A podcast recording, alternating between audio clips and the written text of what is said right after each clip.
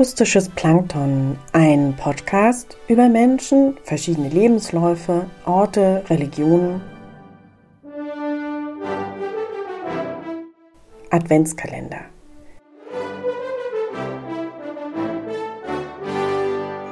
Vierundzwanzig neue und alte Briefe aus den vergangenen Jahren, fiktiv, biografisch, an 24 Schriftstellerinnen geschrieben und gelesen von Theresa Arlt.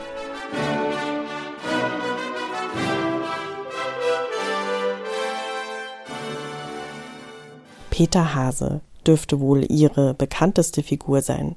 Der heutige Brief am 2. Dezember ist der britischen Illustratorin sowie Kinderbuchautorin Beatrix Potter gewidmet.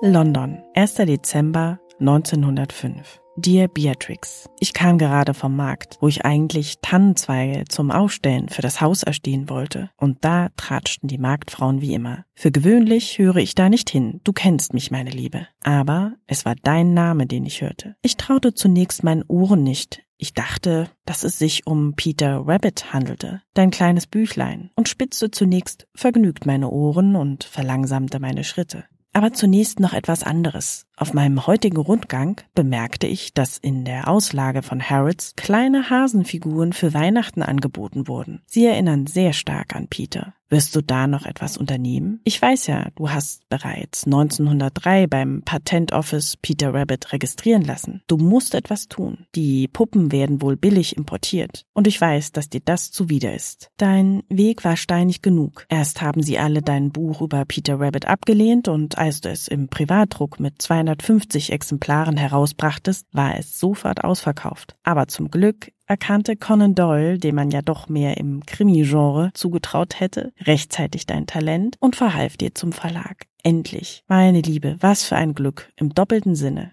Der Verlag Frederick Vaughan Company für dich und deine zauberhaften Enten, Igel, Hühner, Füchse und natürlich Peter doch ist. Denn ich erinnere mich, du schriebst mir regelmäßig vor zwei Jahren sehr aufgeregt die ständig wachsenden Auflagenzahlen des Peter Hase Buches, die innerhalb eines Jahres rasant auf 56.470 Exemplare angewachsen waren. Und nun muss ich leider auf heute Vormittag und das dreckige Gewäsch der Marktfrauen zurückkommen. Sie zerrissen sich die Münde über dich und deine angebliche Verlobung mit Norman Vaughan, dem einen der Verlagsbrüder, der ja wie für dich geschaffen scheint. Doch es waren hässliche Dinge, die sie sagten.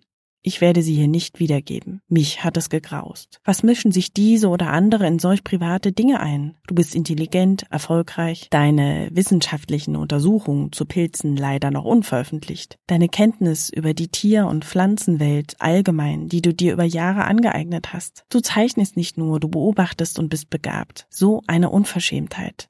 Lass dir das nicht gefallen, ja? Höre nicht auf diese Stimmen. Ich weiß, auch deine Eltern können nicht aus diesem gesellschaftlichen Korsett entfliehen. Wer in Kensington wohnt, muss einem bestimmten Bild entsprechen und nach diesem handeln. Ich weiß genau, dass das Öffentlichmachen dieser Verlobung deinen Eltern zutiefst widerspricht. Es wird wohl oder hat bereits die Runde gemacht, doch wie geht es Norman überhaupt? Er sah bei unserem letzten Treffen sehr blass aus. Ich wünsche dir sehr, dass du bald das Leben führen wirst, was du schon in deinen Büchern zeichnest. Auf bald, meine Liebe Beatrice Potter.